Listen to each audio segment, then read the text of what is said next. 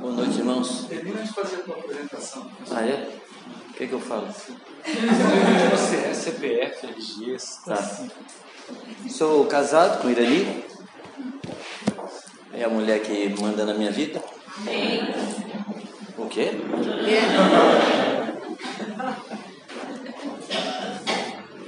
É, sou casado há 48 anos, graças a Deus.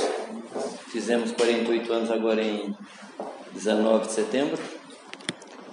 É, nós temos quatro filhos, nós temos sete netos. São os netos mais lindos da nossa família, né? Para evitar problemas. Quase. Né? Esse ano eu estou fazendo 50 anos de ministério. E a gente deve ter um tempo. Hã? Pois é, menina. E lá em casa as coisas já se medem por décadas, né? Não pergunto quantos anos você tem, quantas décadas, né? É, no nosso encontro de pastores, se Deus quiser, eu quero adorar a Deus por esse tempo. Ministério é um privilégio. É um privilégio. Eu não consigo ver o ministério como uma carga, como um peso, como um serviço. Quando eu penso nos 50 anos que Deus tem me sustentado, tem me suportado, tem me suprido, falo, Deus, se eu pudesse viver mais três vezes isso te servindo, eu serviria com todo gozo. Tenho viajado bastante e com muito gozo. E a igreja para mim é a coisa mais linda que existe na face da terra. Não tem nada mais lindo que a igreja. E você estava falando dos bilhões da igreja, né? Quando alguém me pergunta onde é que eu trabalho, eu digo que eu trabalho na maior multinacional que já existiu até hoje. Detalhe, sou filho do dono, que é a igreja. A figura melhor que eu tenho da igreja é como se fosse uma grande piscina e eu navego por ela em todos os lugares. Todos os lugares. Pessoas diferentes, mas um coração é o mesmo. É, uma, é um negócio sério. É um negócio tremendo. É um mistério. Quantos lugares eu já fui, não conseguia falar a língua, mas a gente se comunicando maravilhosamente bem. É uma experiência, oito dias na Tailândia, e ali eu descobri o que, que é ser analfabeto. Você olha para as placas, sabe nada. E o casal que nos hospedou não sabia inglês, não sabia nada. Eu, claro, não sabia o Taí, né, que é o nome da língua lá. E como a gente se comunicou bem. Oito dias de muita comunicação. Se eu perguntasse para mim como, não sei. Mas a gente se comunicou. Essa é a igreja, amados. Essa é a igreja. Quando a gente fala de denominações, a gente tem que tomar muito cuidado para não misturar denominação com igreja. Tá bom, tá bom, tranquilo. Não tá bom. A gente não pode confundir denominação com igreja. A denominação nós as criamos. Igreja, Deus a criou. A origem das duas é diversa. A denominação tem origem no homem.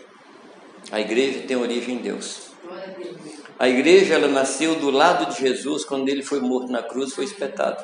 Assim como Eva foi tirada do lado de Adão, a igreja foi tirada do lado de Jesus. E quando Jesus é levantado da sepultura, a igreja é levantada com ele. É a nova criação. É o novo povo. É o povo santo. Então não misture uma coisa com outra. Denominação é alguma coisa registrada em cartório. A igreja está acima disso. A igreja você não consegue registrar em cartório. Há tempos atrás eu, por brincadeira, eu comecei a pensar, se eu fosse escrever um estatuto da igreja, como seria? Era brincadeira. E eu comecei a olhar nas escrituras. E eu achei muito interessante. E hoje esse estatuto ele está no apêndice de um dos livros que estão aqui. Eu trouxe alguns livros para vocês. Eu não sou vendedor de livros, tá? Não vivo disso. E como diz Eugene Peterson, eu não sou escritor. Eventualmente, Pessoas ouvem, põe no papel o que eu falo e vira livro. Mas não me considera escritor, está aí. E a igreja, então, amados, ela, ela é mais do que essas coisas. A igreja, ela não é um local, ainda que a gente insista, anos após anos, falar nós vamos para a igreja. A igreja a gente só vai uma vez só, quando a gente se converte. Aí a gente entra na igreja. A gente deixa de ir para a igreja e passa a ser igreja. Amém? Nós somos a igreja de Jesus Cristo. A igreja não é uma organização jurídica, não é. Porque se ela é organização jurídica, ela tem que andar na lei dos homens. Mas a igreja não anda na lei dos homens, ela anda numa lei maior, a lei do amor de Deus. Amém? Amém.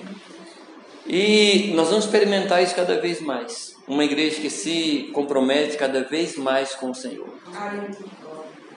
Eu tenho estado nos mais diversos lugares, mais diversos que você imagina. Lugares onde a igreja é perseguida, lugares onde a igreja apanha por ser cristã, e o povo não reclama porque acha que apanhar por causa de Jesus e ser cristão está no mesmo pacote. Então, eu estive numa reunião, desculpa, eu estive numa reunião onde os jovens, adolescentes, contavam quantas vezes apanhava da polícia. E contava assim, como a gente conta que a gente veio para cá e passou por um congestionamento. Coisa mais natural.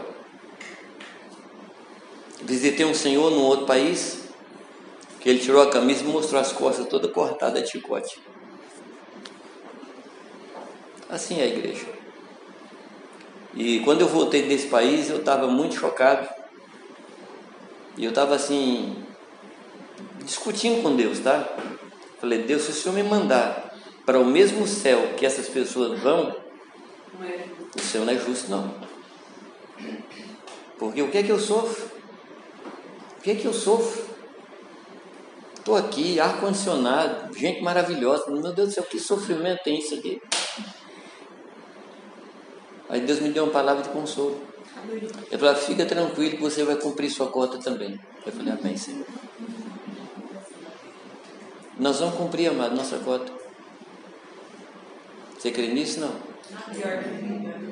Você precisa crer. E se preparar. Ah, não, mas eu creio que nós vamos ser arrebatados. Tá bom. E se não for? E se não for? Não é melhor você ficar preparado para sofrer e Deus lhe arrebatar? Ou você não se preparar e Deus não arrebatar? Quem está pronto para a guerra, está pronto para a paz. E eu creio, mas de todo o meu coração, que a igreja no Brasil vai passar por seu tempo de sofrimento. Isso aqui não é praga, isso aqui não é maldição, isso aqui é profecia. Amém? Preparemos-nos, preparemos os nossos filhos, ensinemos aos nossos filhos uma vida de sacrifício, de entrega, porque se eu estiver errado e vocês se prepararem, vocês estão no lucro. Mas se eu estiver certo e vocês não se prepararem, aí vai ser problema. Então nós temos no mundo vários tipos de igreja. A mesma igreja, mas várias manifestações. Nós temos aquele povo que é meramente religioso. Antes de prosseguir, só conceituando religião, a palavra religião vem principalmente da língua latina, que significa religar. Quando o homem se liga novamente. Só que religião no nosso contexto passou a ser a repetição de muitos rituais. E o foco da religião hoje é o homem, não é Deus. Então as religiões elas existem para satisfazer a necessidade do homem. Sim ou não? As mensagens, o ambiente, o ambiente tem que ser gostoso, o ambiente tem que ser confortável, se possível cadeira acolchoada. Porque se eu venho no lugar, condicionado não funciona, cadeira não acolchoada, Na cidade deve ter outros melhores. Deve ter um lugar que tem uma cadeira cochoada. Aí eu vou para lá. Eu vou para um lugar onde as pessoas não falam exatamente o que eu gosto de ouvir. Mas tem lugar que fala o que eu gosto de ouvir. Aí eu vou para lá. Então a religião hoje ela não tem Jesus Cristo como centro. Hoje a religião ela é muito humanista. Vocês me perdoem porque está falando isso aqui, gente, porque eu não tenho tempo para falar outras coisas. Eu não tenho tempo em termos de tempo agora, e também não tenho tempo em termos de idade. Estou com 71 anos. No ano passado, eu fiquei 16 dias no hospital e Deus resolveu não me promover porque achou que eu tinha mais coisas para fazer. Então estou tentando fazer. Estou tentando fazer. Então vocês perdoem estar falando essas coisas, mas eu preciso falar.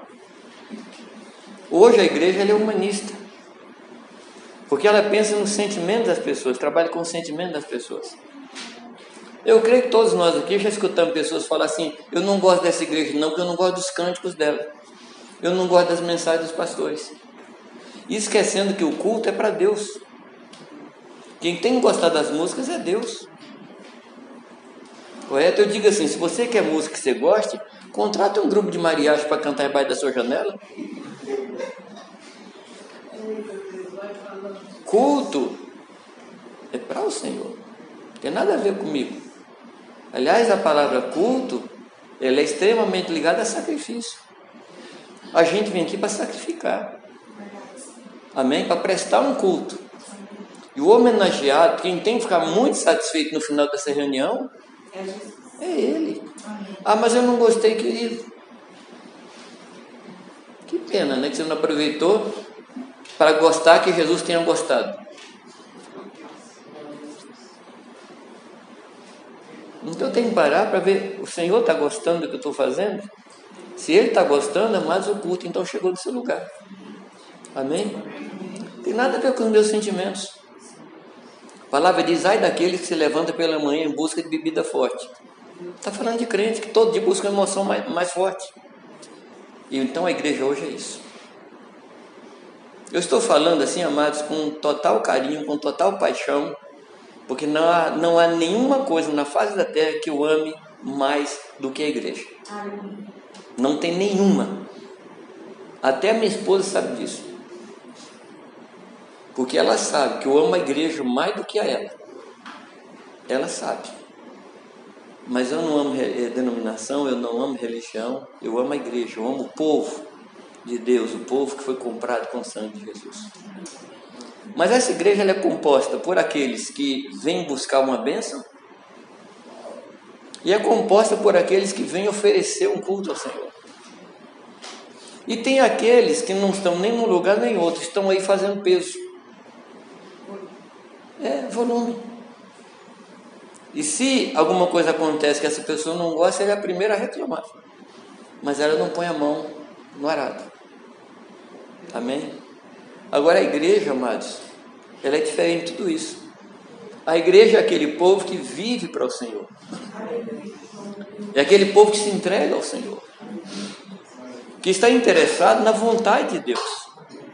É aquele povo que ora o Pai Nosso com o coração cheio. Seja feita a tua vontade. Como é feita no céu, que assim também seja feita na terra. A igreja tem essa característica. O centro do coração da igreja é a vontade do Senhor. Amém? Amém? Que Deus nos ajude a discernir a igreja, amados. Porque nós estamos num tempo final. Vocês creem nisso? Não? Amém. O Senhor Jesus, Ele não vem para muitas noivas. Ele não é polígamo. Ele não vem para um harém. Ele vem para a sua noiva, que estará ataviada, limpa, adornada. E o texto diz que ela se atavia, ou se enfeita. Não o trabalho do Senhor. É o nosso trabalho nos ataviar para nos encontrar com o Senhor. Amém?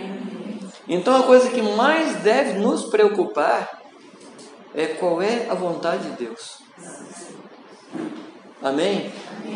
Se você gastar um tempo lendo o Evangelho de João, a partir do capítulo 4, você não vai ler agora, você vai só marcar. A partir do capítulo 4 até o capítulo 12, você vai ver quantas vezes Jesus fala da vontade de Deus. Quantas vezes? Capítulo 4 fala de uma experiência dele com uma mulher samaritana. Lembra disso? Não. Jesus para, perde um poço, está cansado, está com fome. Aí ele manda os discípulos na cidade comprar alguma coisa. Enquanto os discípulos estão lá, chega uma mulher. Aí você conhece a história. Sim ou não? Sim. Quando os discípulos chegam, Jesus está sem fome. Eu nunca vi um caso de fome desaparecer. Você já viu, não? A fome, ela só tende a crescer. Nunca uma fome diminui. A gente fica sem comer, meio-dia, duas horas vai diminuindo, três horas vai diminuindo, na hora da janta ele está sem nenhuma fome. Isso não existe. Mas ali ele estava com fome. E quando o discípulo chega lá, não sei com que, devia ser quibe, esfirra, né? Algum, né? Aquela região lá era isso, né? Não era o McDonald's. Ele diz, eu não tenho fome. Aí o que os discípulos perguntam? Por acaso, alguém lhe deu de comer? O que Jesus fala, amados? Qual é a minha comida? é fazer a vontade do meu Pai e realizar as obras que Ele mandou fazer. A comida é o que nos sustenta, é o que nos dá, que nos dá ânimo, é o que nos nutre. Então, quanto mais você fizer a vontade de Deus, mais forte você fica. Quanto menos você fizer a vontade de Deus, você vai entrar num processo de inanição. Qual é o pai, qual é a mãe aqui que o filho entra num processo assim de perda, de fome, e você diz: Não, você não quer comer, tudo bem, amanhã você come. No dia seguinte, filho, não quero comer, tudo bem, depois da manhã você come. Qual é o pai, qual é a mãe que aceitou essa situação? Mas o que, é que a gente faz?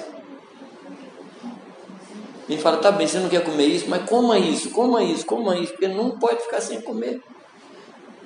E de que é que nós estamos falando, amados? A vontade de Deus ela nos sustenta. Quanto menos a vontade de Deus você fizer ou eu fizer, mais fraco eu vou ficar. Então a minha maior preocupação deve ser, Senhor, qual é a tua vontade para a minha vida? E isso eu vou fazer. Nesses, nesses capítulos que eu lhe falei, Jesus vai repetir diversas vezes: Eu não vim por vontade própria. Eu não vim por iniciativa própria. Eu vim porque o meu Pai me enviou. E eu estou aqui não para fazer a minha vontade, mas fazer a vontade daquele que me enviou. E o interessante, que mais tarde, ele diz: assim como o Pai me enviou, eu vos envio.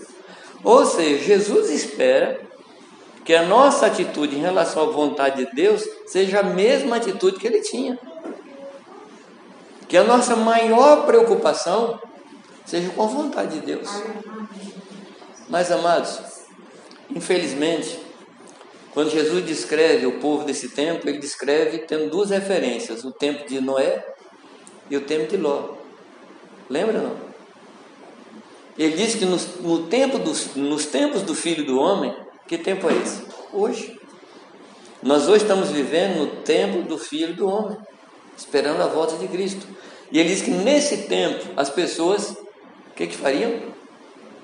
Casavam, davam casamento, compravam, vendiam, plantavam, edificavam, destruíam. E aí eu pergunto a vocês: quantas pessoas você conhece que está fazendo essas coisas que Jesus falou? Comprando, vendendo, casando, dando casamento, edificando. Ou seja, está falando da gente. É que a gente pensa que a característica desse tempo seria como fosse Sodoma e Gomorra. Não. O pior, amados, é que o povo de Deus estaria ocupado com coisas lícitas. Coisa assim não tem problema nenhum, afinal casar não é pecado, né? Plantar não é pecado. Comprar casa não é pecado. Construir casa não é pecado. Então, o nosso problema é com aquele que não é pecado. A gente fica preocupado assim com pecados grosseiros, né? Não, eu não posso matar frango na encruzilhada, eu não posso vender droga, eu não posso adulterar.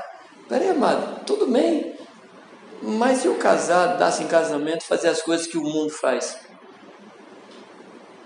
Às vezes a gente diz assim, não, hoje está igual Sodoma. Mas o que, que a Bíblia fala que era Sodoma?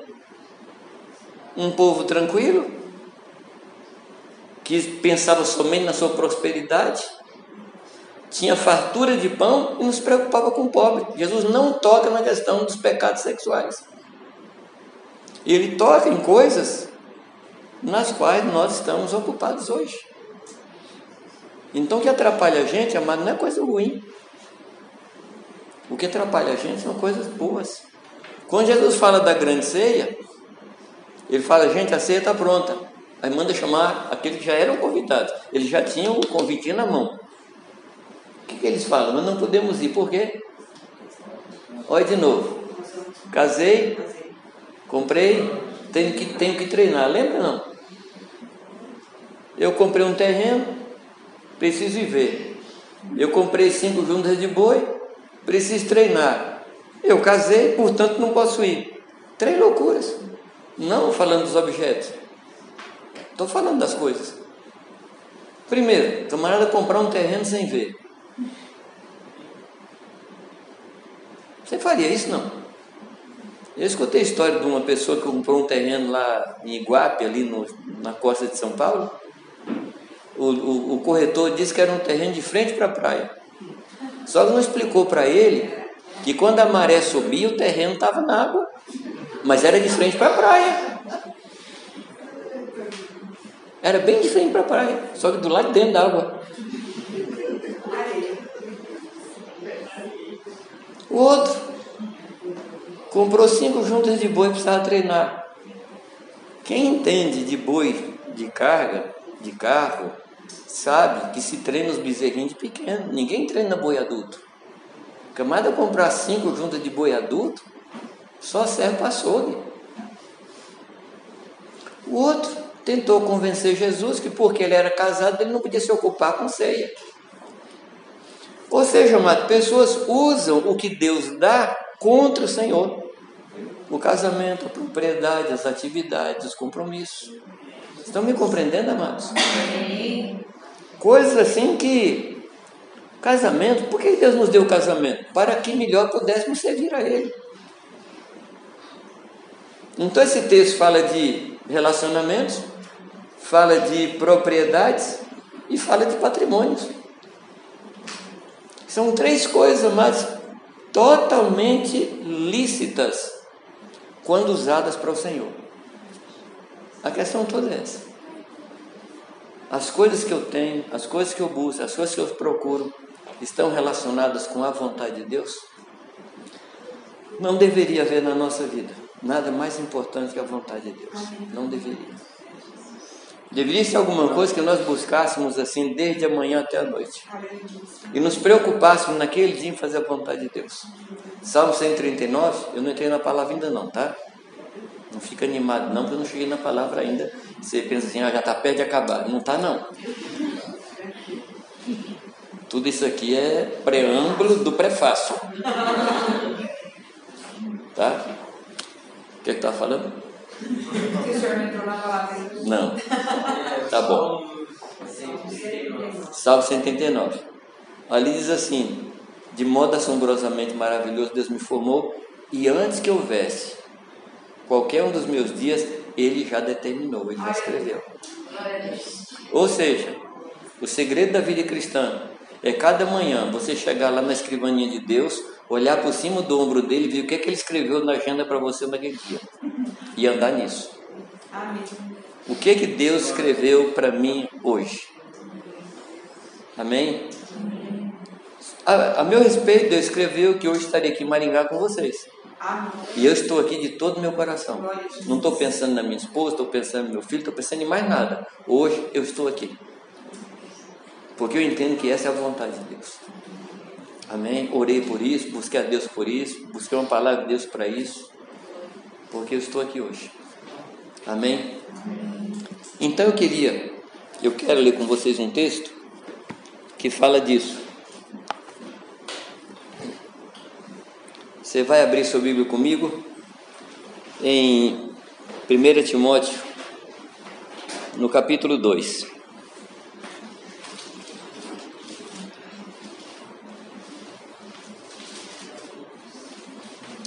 E aqui a gente entra na palavra, tá?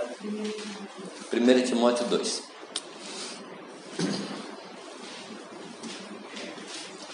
Versículo 1.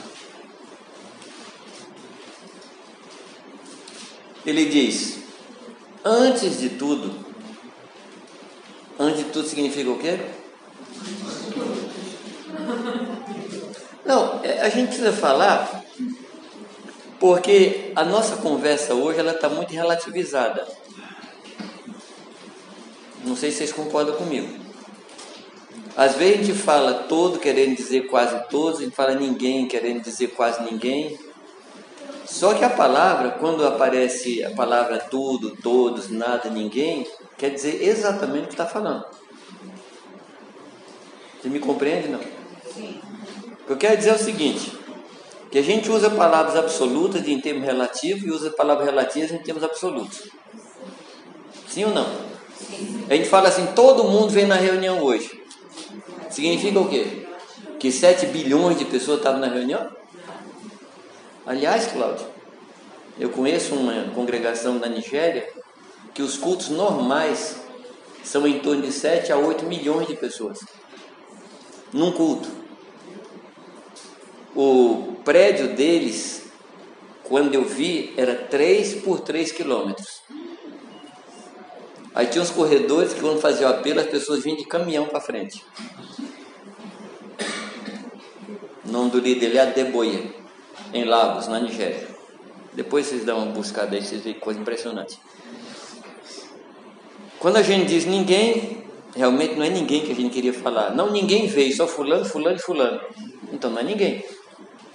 Mas quando ele fala que, antes de tudo, ele está dizendo, amados, diante de qualquer coisa, a gente tem que interceder pelas autoridades. É isso que ele fala aqui.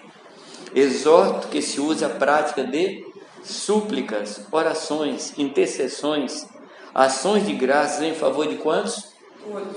Todos os homens.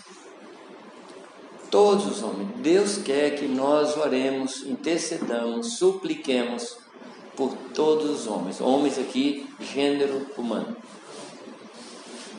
Amém? E quando, amados? Antes de tudo. Amém? Vamos continuar aqui. Em favor dos reis e de todos que se acham investidos de autoridade. Para quê? Para que vivamos uma vida tranquila e mansa, Será, amados, que aqui não tem um segredinho, porque a nossa vida não é tão tranquila e tão mansa? Uma confusão na política, uma confusão na administração. Será que aqui não, não, não nos dá uma dica? A gente fala mais do que intercede. Vocês concordam comigo? Não. Sim. A gente critica mais do que ora. Estou certo ou errado? Talvez a gente devesse gastar o tempo da crítica em oração. O tempo do comentário em intercessão. Não sei, o que vocês acham. E aí ele fala, uma vida tranquila e mansa com quê? Com toda piedade e respeito. O que é piedade? Piedade é a santidade em favor dos outros. Piedade é quando a minha santidade abençoa os outros. Na Idade Média, alguns homens de Deus enjoaram do mundo, enjoaram do pecado do mundo, foram para as cavernas, se santificar, se separar do mundo, ou seja, uma santidade em favor da própria pessoa. Mas Deus não quer isso. Deus não quer que você se isole da sociedade.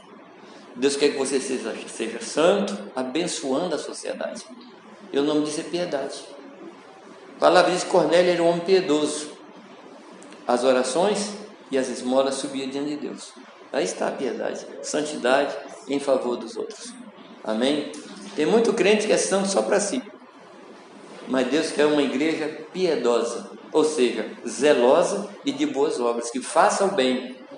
Isso descreve a Cristo, que ele andava por todos os lugares fazendo bem. Amém? Uma característica da igreja, mas é a generosidade. A igreja é generosa. Por quê? Porque o Espírito que está em nós é generoso. Sim ou não? O Espírito que está em nós é generoso. Assim como Jesus se deu sem medida, o Espírito também foi dado a nós sem medida, e é assim que a gente deve se dar às pessoas, sem medida. Amém? Amém, o aleluia, o misericórdia, o que, que você fala? Vamos lá. E aí ele diz: Isso é bom e aceitável diante de Deus. Se nós queremos agradar a Deus, amado, está aqui a receita. Está aqui o que Deus coloca diante de nós. Mas caminhando um pouco, amados, ele diz que é bom e aceitável diante de Deus, nosso Salvador, o qual deseja, deseja o que, amados? Que todos, quantos? Todos os homens sejam salvos e cheguem ao pleno conhecimento da verdade. Então, nesse momento aqui, nós descobrimos qual é a vontade de Deus. Ele nos revela a sua vontade nesse texto. É verdade que Deus pode nos revelar a sua vontade em alguns aspectos da nossa vida, mas de uma maneira geral, essa é a vontade do Senhor. Nós precisamos buscar a vontade de Deus para algumas decisões da nossa vida, mas a vontade principal de Deus é essa: que todos os homens sejam salvos, que chegue ao conhecimento pleno da verdade do Senhor. Amém? Você crê nisso? Não? Tudo bem. É, agora, todos os homens significa realmente 7 bilhões de pessoas. Agora, eu não tenho condições de pregar o evangelho para 7 bilhões de pessoas. Eu não sei se você tem, eu não tenho. Mas eu tenho condições de pregar o evangelho para todas as pessoas que eu conheço. Então, meu universo, ele se restringe ao meu ambiente de relacionamento. Aí vem a pergunta: quantas pessoas você conhece que ainda não chegaram à salvação e ao pleno conhecimento da verdade de Deus? Quantas pessoas você conhece? Eu queria que você fizesse essa conta aí, tá? Então, querido, está na hora de você fazer uma lista e ir ticando. Cada um que você batizar, vou para o outro. Batizou mais um, vou para o outro. E aproveita, pega isso que batizou e coloca no coração dele isso para ele te ajudar até acabar a lista. Eu estou falando alguma coisa aqui que está torcendo a palavra, Marcos? Eu não consigo tocar 7 bilhões de pessoas. Mas tem o frentista do posto, tem a pessoa da padaria, tem o meu vizinho. São pessoas do meu relacionamento. E eu preciso ser fiel a Deus naquilo que me compete. Amém? Quando o Senhor voltar, Ele quer me encontrar alimentando as pessoas do meu lado. E Ele pergunta: por acaso, quando o Filho do Homem voltar, encontrar a fé na terra? Não é fé no sentido de crença, mas fé no sentido de prática. É uma fé que é posta a serviço das pessoas, diferentemente da religião. Porque na minha fé eu levo pessoas ao Senhor. Amém, queridos? Então, quando eu estou falando de lista, eu não estou brincando, não.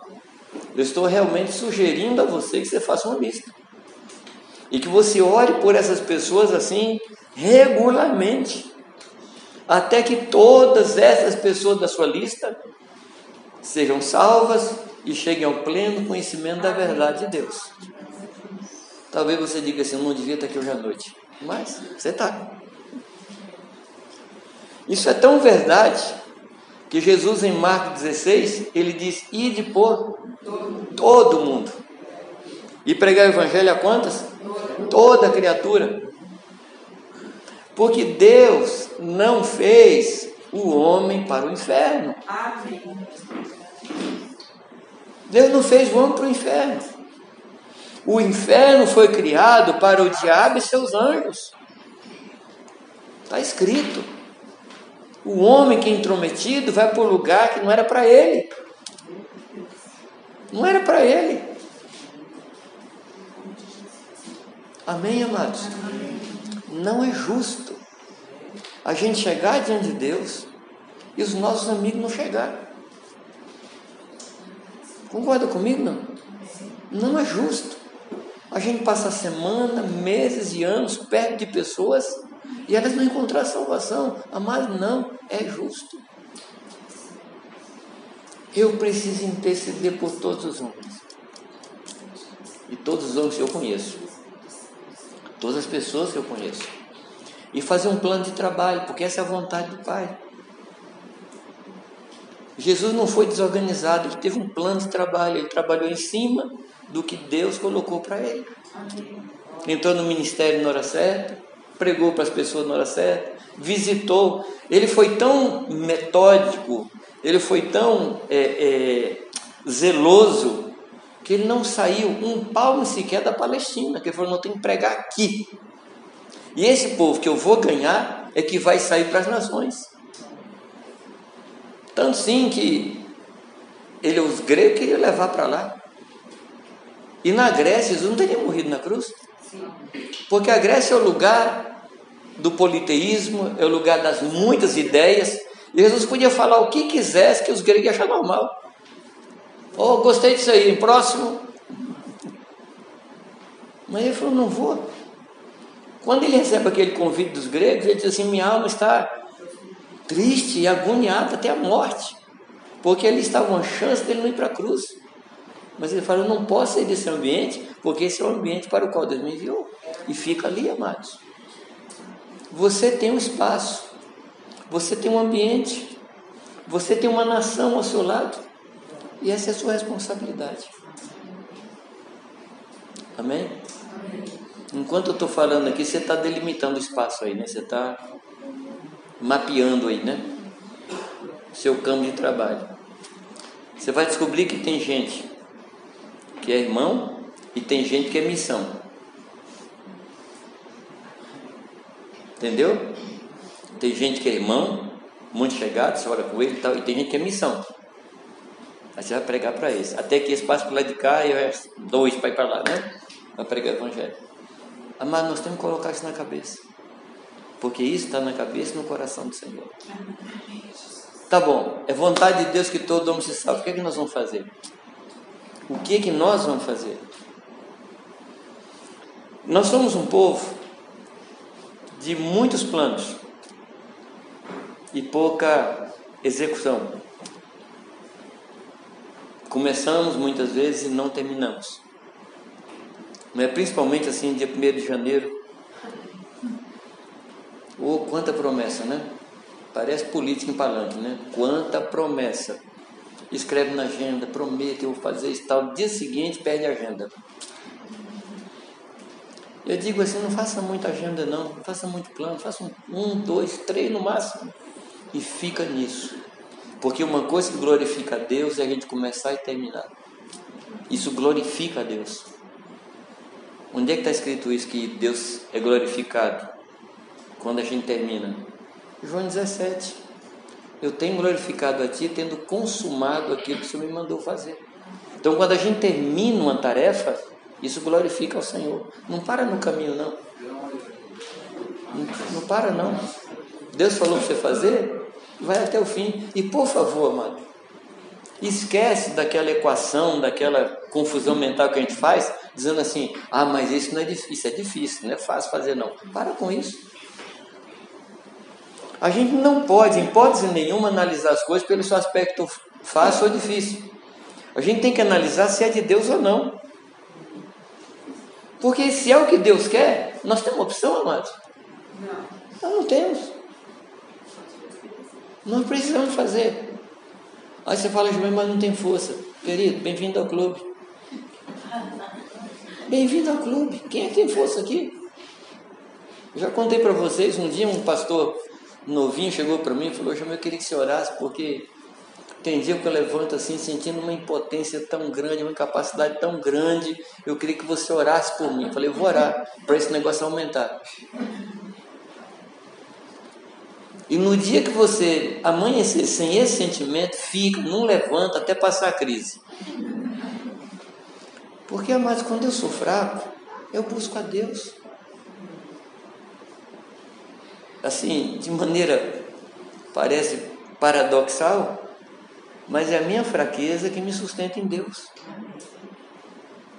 Quanto mais você é fraco, mais você ora. Quanto menos você ora, mais você está dizendo que você não depende de Deus. Pode deixar Deus que eu resolvo. Mas se você se descobrir fraco, você vai buscar o Senhor. O que, é que eu quero dizer com isso? Tome a decisão de andar na vontade de Deus, que Deus lhe capacita. Alguns irmãos falam assim: Deus manda poder que eu vou fazer. Deus fala assim: faz que eu dou poder. Aí fica um jogo de empurra. Se o Senhor me der poder, eu faço. Deus fala: se você fizer, eu dou poder. Se você não pisar o seu pezinho na água, ela não abre. Você sabia disso? Não? Se você não der o passo, não vem a capacitação. A decisão é minha, o poder é de Deus.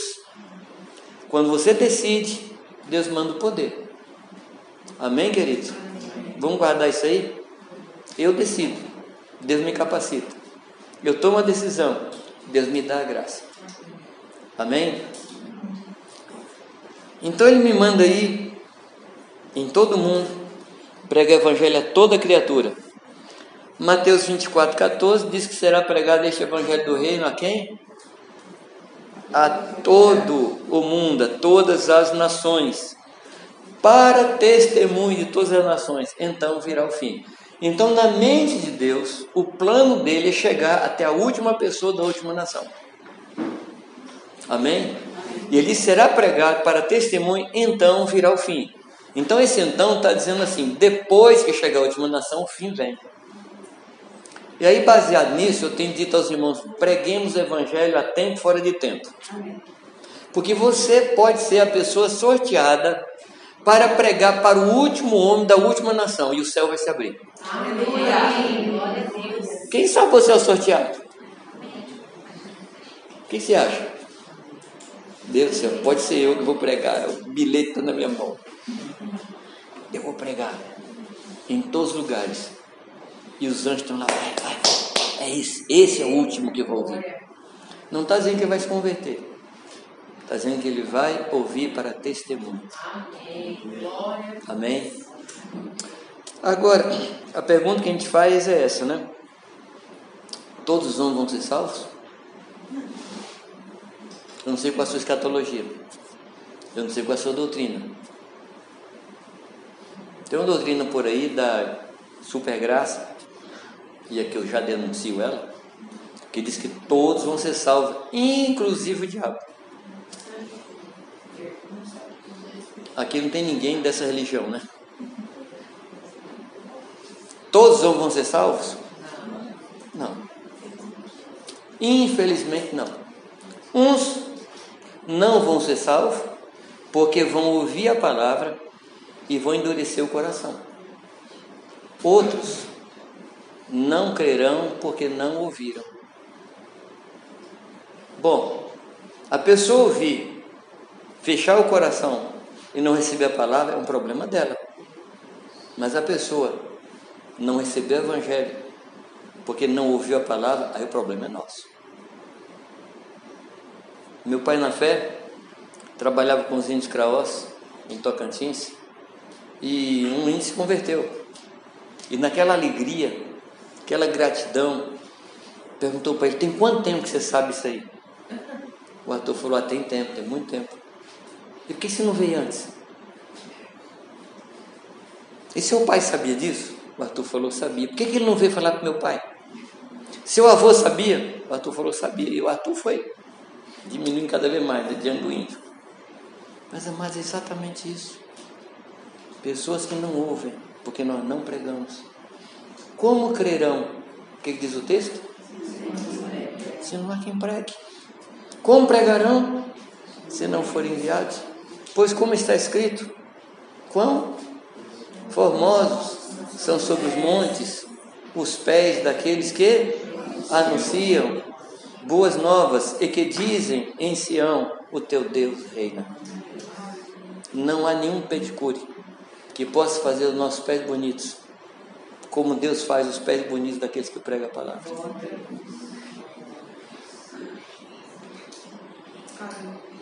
Dura coisa. É pessoa ir para o inferno, porque nós não pregamos. Dura coisa. E por favor, meu querido, não entra naquele outro caminho. Ah, ele não ouviu, não, mas Deus vai dar um jeito. Queridos, Deus já deu o jeito. O jeito que Deus tinha, Ele já deu. Ele mandou o único cordeiro que Ele tinha. Não há nada mais que se possa fazer, mas nenhum outro nome é dado entre os homens pelo qual importa que o homem seja salvo, senão o nome de Jesus Cristo. Ao nome de Jesus, a invocação do nome de Jesus, a pessoa é salva. Agora, como poderão invocar se nada dele ouviram? Os irmãos estão me compreendendo, amados? Será que nós estamos entendendo a responsabilidade que nós temos hoje? Queridos, nós não temos nenhum direito. Desculpa, eu não estou criticando, eu estou desabafando, tá? Estou abrindo meu coração com vocês, tá?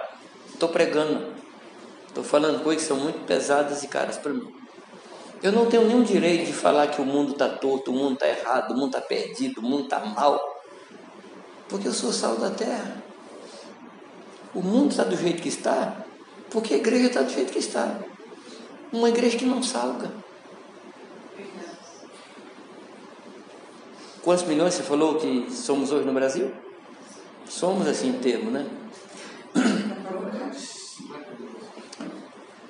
É, a MTB, que é uma organização, Associação Missionária Transcultural Brasileira, que é um dos órgãos mais sérios nessa área, eles dizem que os evangélicos no Brasil são em torno de uns 40 milhões no máximo. Gente, 40 milhões era para revolucionar isso aqui. Um grupinho de discípulos saiu pelas cidades na Palestina e fora da Palestina. E a palavra diz, amados, que aqueles que têm revolucionado o mundo chegaram até nós. Então, onde o discípulo chegava, a coisa mudava. Vocês se lembram disso, amados? E como é que nós, vamos falar de 45 milhões, fica na média aí. Como é que nós não conseguimos, amados, salgar o Brasil? Porque parece que a igreja está crescendo e o Brasil está ficando pior, corrupção, é, pecados sexuais e tudo mais. É um sal que não salga.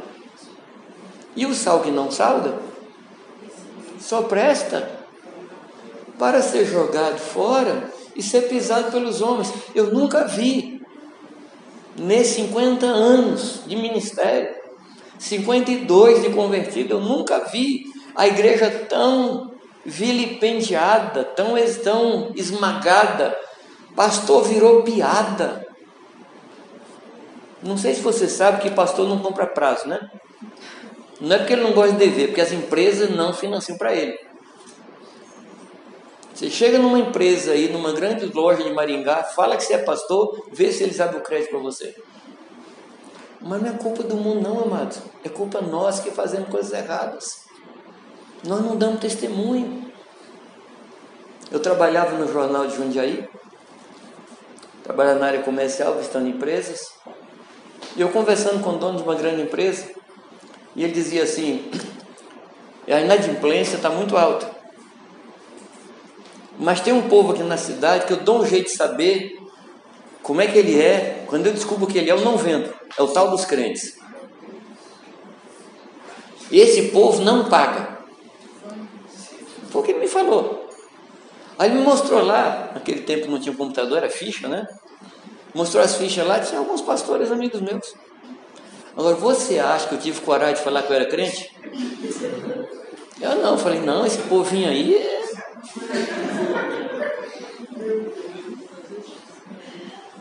Eu tinha vontade de falar essa casta aí só com jejum e oração, mas ele aí descobri que eu...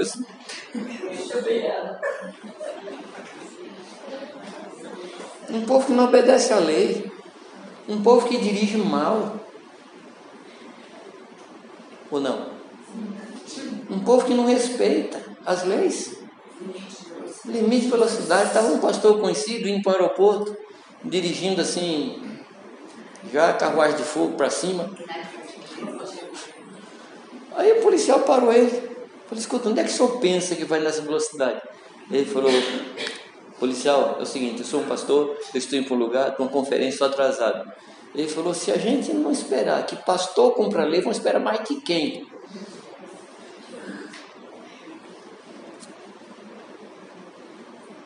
É um povo que não cumpre lei. Um povo corrupto. Eu fui pastorear uma igreja, amados. No tempo que eu tomava posse de igreja. Peguei o livro de atas da igreja, fui estudar a história da igreja, estava lá. Uma questão de cimento com a prefeitura. Aí eu fui lá nos membros antigos da igreja e descobri que tinha um chefe de, de obras na, na, na prefeitura que roubava cimento da prefeitura, um caminhão de cimento. E uma parte ia para a igreja fazer o piso da igreja. Uma igreja de piso assim, parecia oficina de caminhão. E eu falei, e nós vamos para a praça pregar para o povo ser igual a gente? Chamei a igreja e dobramos o joelho pedindo perdão a Deus do pecado. Como é que pode, amados? Um povo que não cumpre leis? Nós precisamos voltar a ser sal e luz. Nós precisamos, nós precisamos tomar essa decisão. Eu vou ser sal e luz na minha rua, na minha empresa, porque eu estou aqui para isso. Amém? Chegar numa fila do banco, tem uma fila quilométrica, não procura gente lá na frente que é seu conhecido para passar na frente, não. Aproveita a fila para pregar o evangelho. E quanto maior a fila, mais chance você tem de doutrinar, de discipular. No fim da fila você batiza. Prega o evangelho, meu irmão. Aproveita as filas. Fila é um dos lugares mais terríveis que eu já vi até hoje. Pessoa entrou ali e vem sobre ela um espírito de murmuração. Parece que é um demônio, demônio na fila. Entrou na fila, três pessoas, onde tiver dois ou três, já murmure.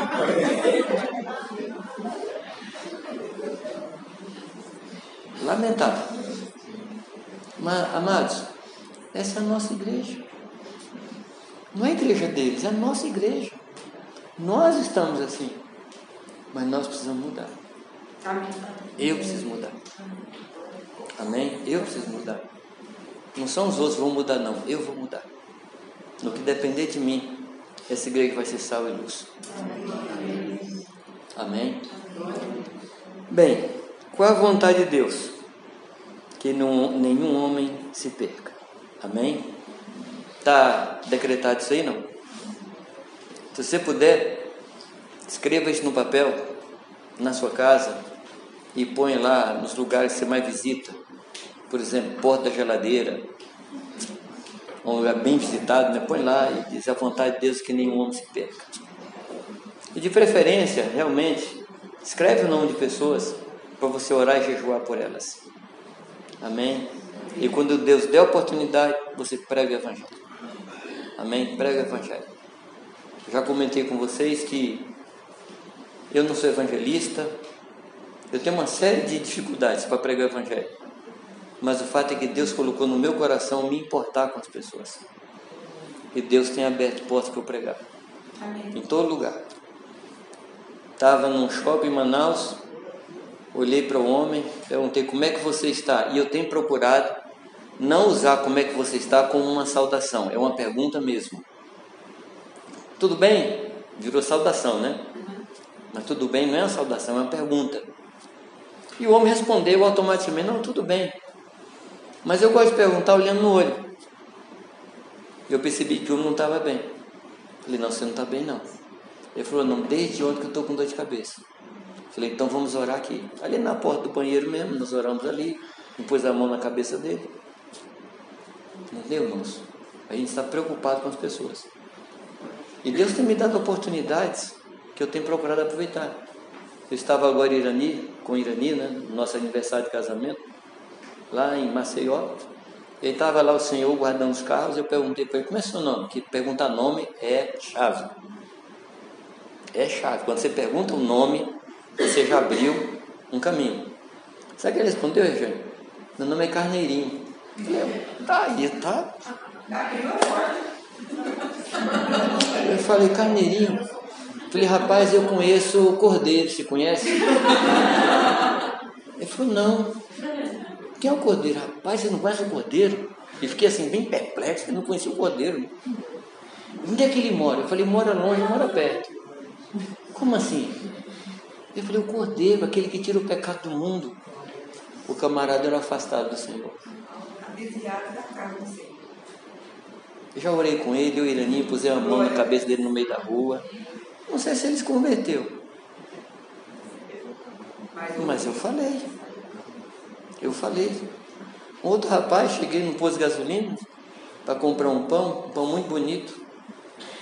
Eu falei para rapaz, que pão bonito. Ele falou, ah, o pão daqui é muito bonito. Eu falei, mas eu conheço um pão mais bonito que esse. Aí falou, qual pão? O pão da vida. Ele falou, onde é que vende? Gente, o que mais me assustou é que ele nunca tinha ouvido falar de Jesus Cristo. Nunca.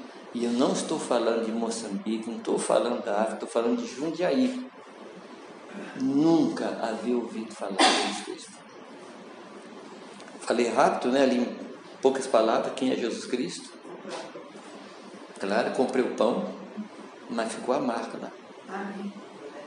A palavra fala que nós temos um estilo de vida.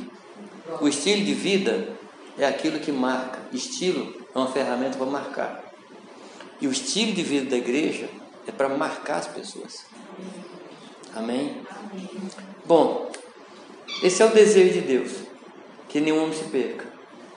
Mas o Senhor Jesus, ele não ficou no desejo. Às vezes a gente deseja alguma coisa e fica por aí, né? A gente se conforma, né? Eu gostaria de andar de submarino. Não sei, algum desejo que você tem assim nas horas de loucura. Mas você sabe que você nunca vai procurar um lugar onde tem submarino, precisa alugar. Você, você não faz nada. O Senhor não. Eliseu deseja que todos os homens se salvem. Ele não ficou no desejo. Ele fez três coisas. Primeira coisa, enviou o seu único filho. O único filho. O único. Para vir a essa terra. Ele não ficou no desejo. Ele partiu do desejo para a prática. Eu quero que o homem se salve, então eu vou mandar o meu filho. E o Verbo se fez carne e habitou entre nós, cheio de graça e verdade. E vimos a sua glória, glória como da unigênito do Pai. O que é que João viu que ele disse que vi a glória? A glória de Deus é a sua bondade. A glória de Deus é a sua generosidade. A glória de Deus é o amor que ele tem às pessoas. Se você não aceita isso de cara, dá uma lida em Êxodo 33 e Êxodo 34, que você vai ver o que é a glória de Deus naquele texto. Quando Moisés pede para ver a glória de Deus, Deus mostra-se e ele diz assim: Agora eu vi que Deus é um Deus compassivo, misericordioso e bondoso. Essa é a glória de Deus. Por isso que ele fala: Vimos a sua glória. E essa glória tem que se manifestar em nós também. E as pessoas têm que ver em nós pessoas boas, generosas, misericordiosas. Amém, amados? Amém. Isso salga as pessoas. Isso salga as pessoas. Estava comentando há pouco, lá na casa de Cláudio, a respeito de Barnabé, em Êxodo capítulo 11, se eu não me engano, versículo 19. Barnabé é mandado para Antioquia, porque está havendo um avivamento em Antioquia. Aí Barnabé é mandado, e o texto diz assim: porque Barnabé era um homem bom e cheio de espírito, muita gente se uniu ao Senhor. Quais as duas características? Bondade e plenitude do espírito. E a palavra diz, amados, que nós somos atraídos com cordas humanas. Nós levamos pessoas ao Senhor, amados, em cima do, da plenitude do Espírito Santo e do nosso caráter. Caráter bondoso, um caráter generoso. Quem não quer ficar perto de uma pessoa bondosa e generosa? Levanta a mão. É isso mesmo. Pessoas bondosas nos atraem. Sim ou não, amados? Sim. Religião repulsa. Religião faz a gente se afastar. Mas gente bondosa é ali que a gente quer ficar. Onde a gente é abrigado, onde a gente é acolhido, onde a gente é amado. Quem não quer ficar num ambiente desse? Tem uma história da Bíblia de um homem que resolveu gastar tudo que tinha. Aí foi e gastou tudo. Lembra da história não? Lá quando ele perdeu tudo, ele lembrou de quê? Na casa do meu pai os empregados são bem tratados. Isso é o que atraiu ele de volta. Como o pai tratava os empregados. Foi isso que trouxe ele de volta. Se nós queremos, amados, segurar as pessoas na igreja, nós temos que ser gente boa. Nós temos que ser gente que ama, gente generosa, gente dadivosa, gente que se dá. O resto, amados, é religião. Nós precisamos de uma revolução. Eu não vou dizer nem na igreja, nós precisamos de uma revolução aqui dentro do nosso coração. Amém? Senhor, o que, é que eu faço para dar vida eterna? Lembra dessa história? Não? Os mandamentos. Ele falou tenho praticado desde pequenininho, desde a escola dominical. Ele não falou isso, não é minha, minha adição. O que, é que o Senhor falou para ele? Você quer ser completo? Expressão que Jesus usou foi: Você quer ser perfeito? Faz o quê? Vai, vende tudo que você tem e faz o quê? Dá aos pobres, depois toma a tua cruz e me segue. O que aconteceu com o rapaz? Muito religioso. Ele falou: Não, esse negócio de pobre não está na minha agenda. Negócio de pobre não, não é comigo, não. A gente conversava sobre isso e vamos para um outro personagem, um tal de Zaqueu. Lembra? Um tal de Zaqueu. Interessante que Jesus falou para ele: Vou na sua casa. Jesus está lá almoçando e o Zaqueu inquieto. A presença de Deus é um negócio fantástico, né? Estava lá inquieto. Aí toma a iniciativa e fala o quê? Senhor, se por acaso eu defraudei alguém, a gente fala que Zaqueu era ladrão. Ele falou que tinha possibilidade de ter defraudado alguém, a gente já carimbou o cara de ladrão. Eu já vi cada pregação em cima do pobre do Zaqueu, gente. E o pior é que vai, esses pregadores vão se encontrar com ele. Espero. Ele disse: se por acaso eu defraudei alguém, o que eu vou fazer? Eu vou devolver quatro. A lei exigia duas. Ele falou: vou dar quatro. E mais, eu vou dar a metade dos meus bens aos pobres. O foi que Jesus falou? Por quê? Porque esse também é filho de Abraão. Lembra dessa frase? Não. Hoje entrou salvação nessa casa, porque esse também é filho de Abraão. O que, é que significa isso, amado? Por que, que tem essa frase embutida ali nesse contexto? Aí nós temos que analisar qual era a característica de Abraão. O que caracterizou Abraão? Entrega. Entrega. Ele entregou seu filho. Ele entregou sua vida. Ele era um homem dadivoso. Ele era um que se entregava. E quem se entrega é filho de Abraão. Quem tem coração generoso é filho de Abraão. Ou se você quiser do outro lado, quem é filho de Abraão é generoso. Quem é filho de Abraão é dadivoso. Quem é filho de Abraão é uma pessoa que se entrega aos outros. Não foi essa a característica da igreja no livro de Atos, amados. Um povo que, sendo cheio do Espírito Santo, passou a se dar, passou a se entregar. Amém, amados? Foi o que Jesus fez. Eu vou sair da área da vontade e vou passar para a área da prática. Eu desejo, portanto, vou dar meu filho. Você deseja? O que, é que você vai dar?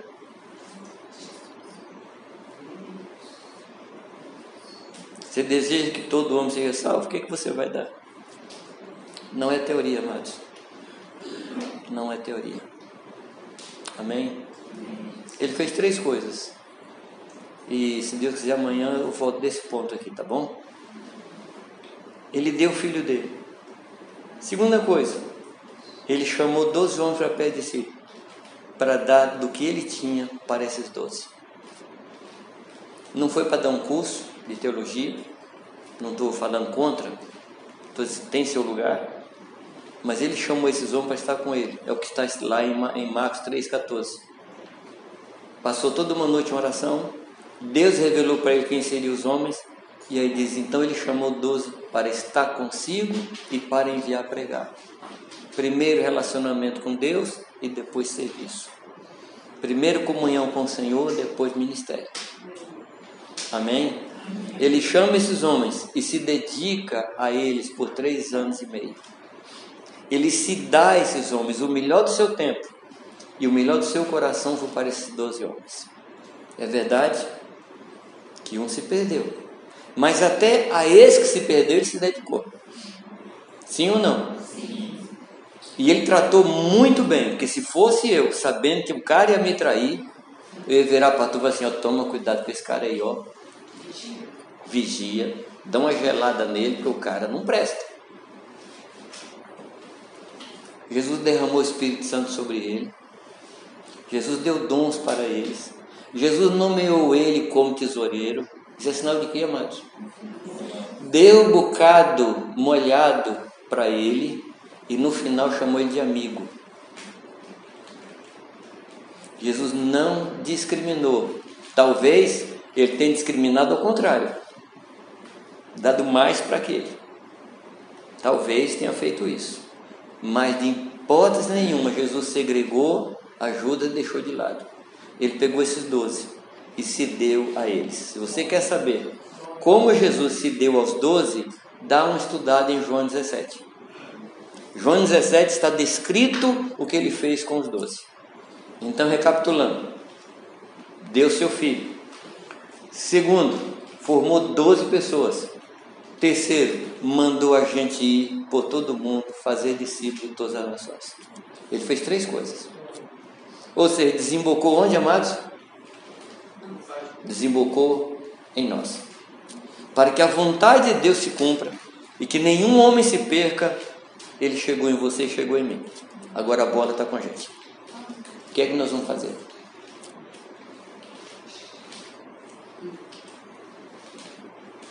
Amém? O que é que nós vamos fazer? Está na nossa mão. Está na nossa mão. A nós compete fazer com que a vontade de Deus se cumpra. Não importa a minha vontade, importa a vontade do Senhor. Amanhã, se Deus permitir, a gente continua daqui.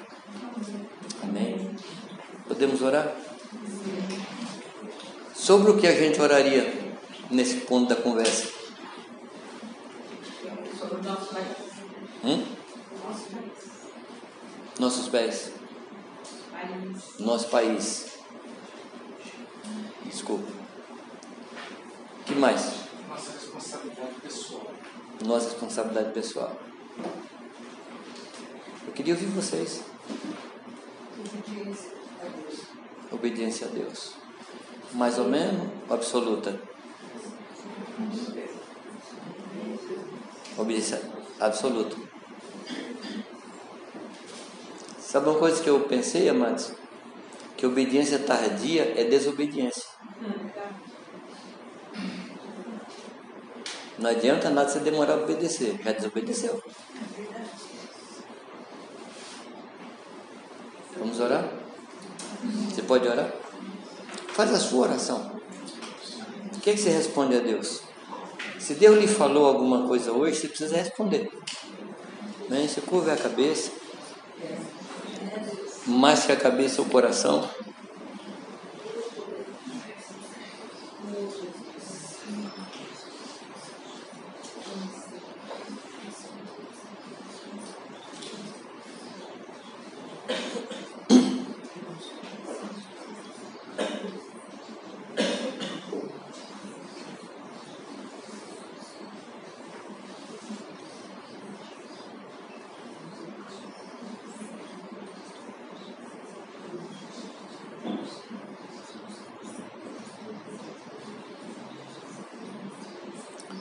Senhor, isso que nós conversamos nesta noite é muito maior que a nossa capacidade.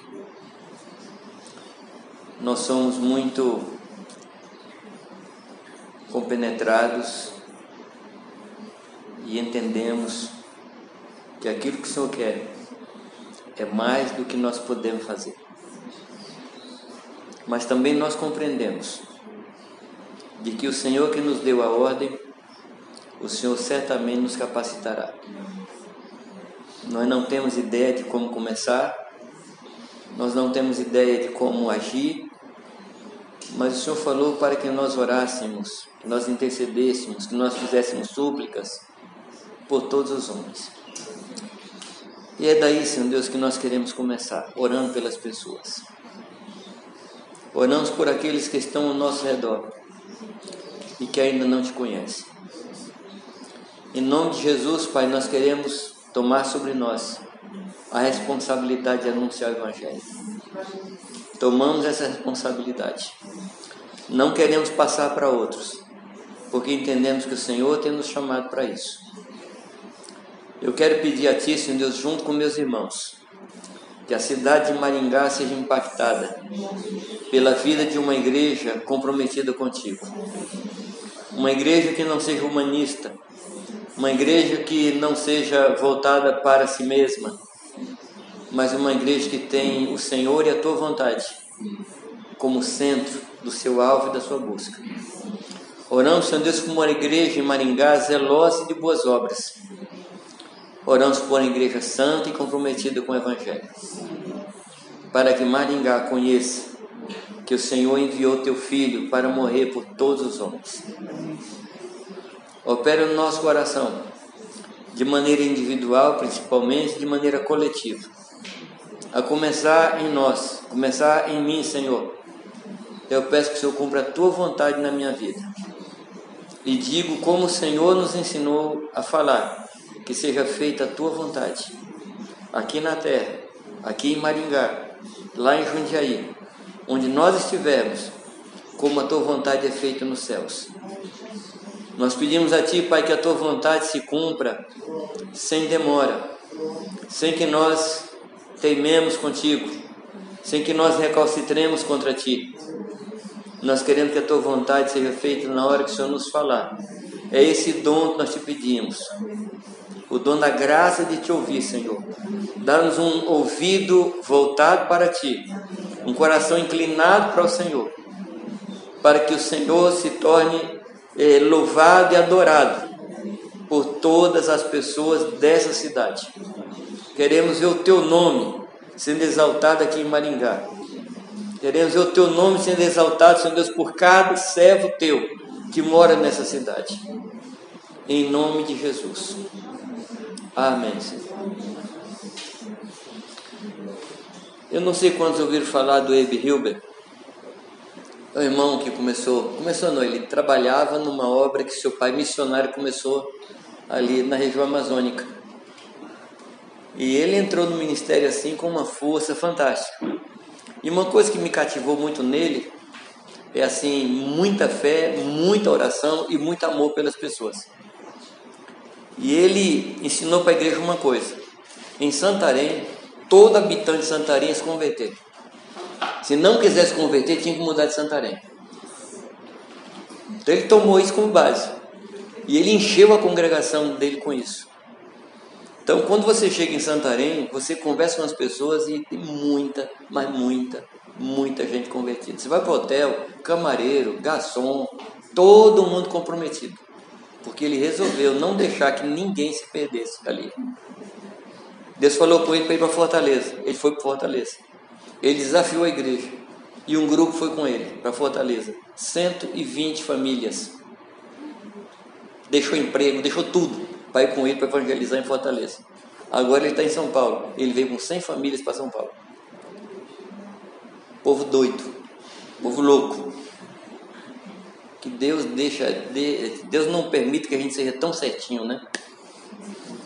Que Deus nos abençoe. Muito obrigado.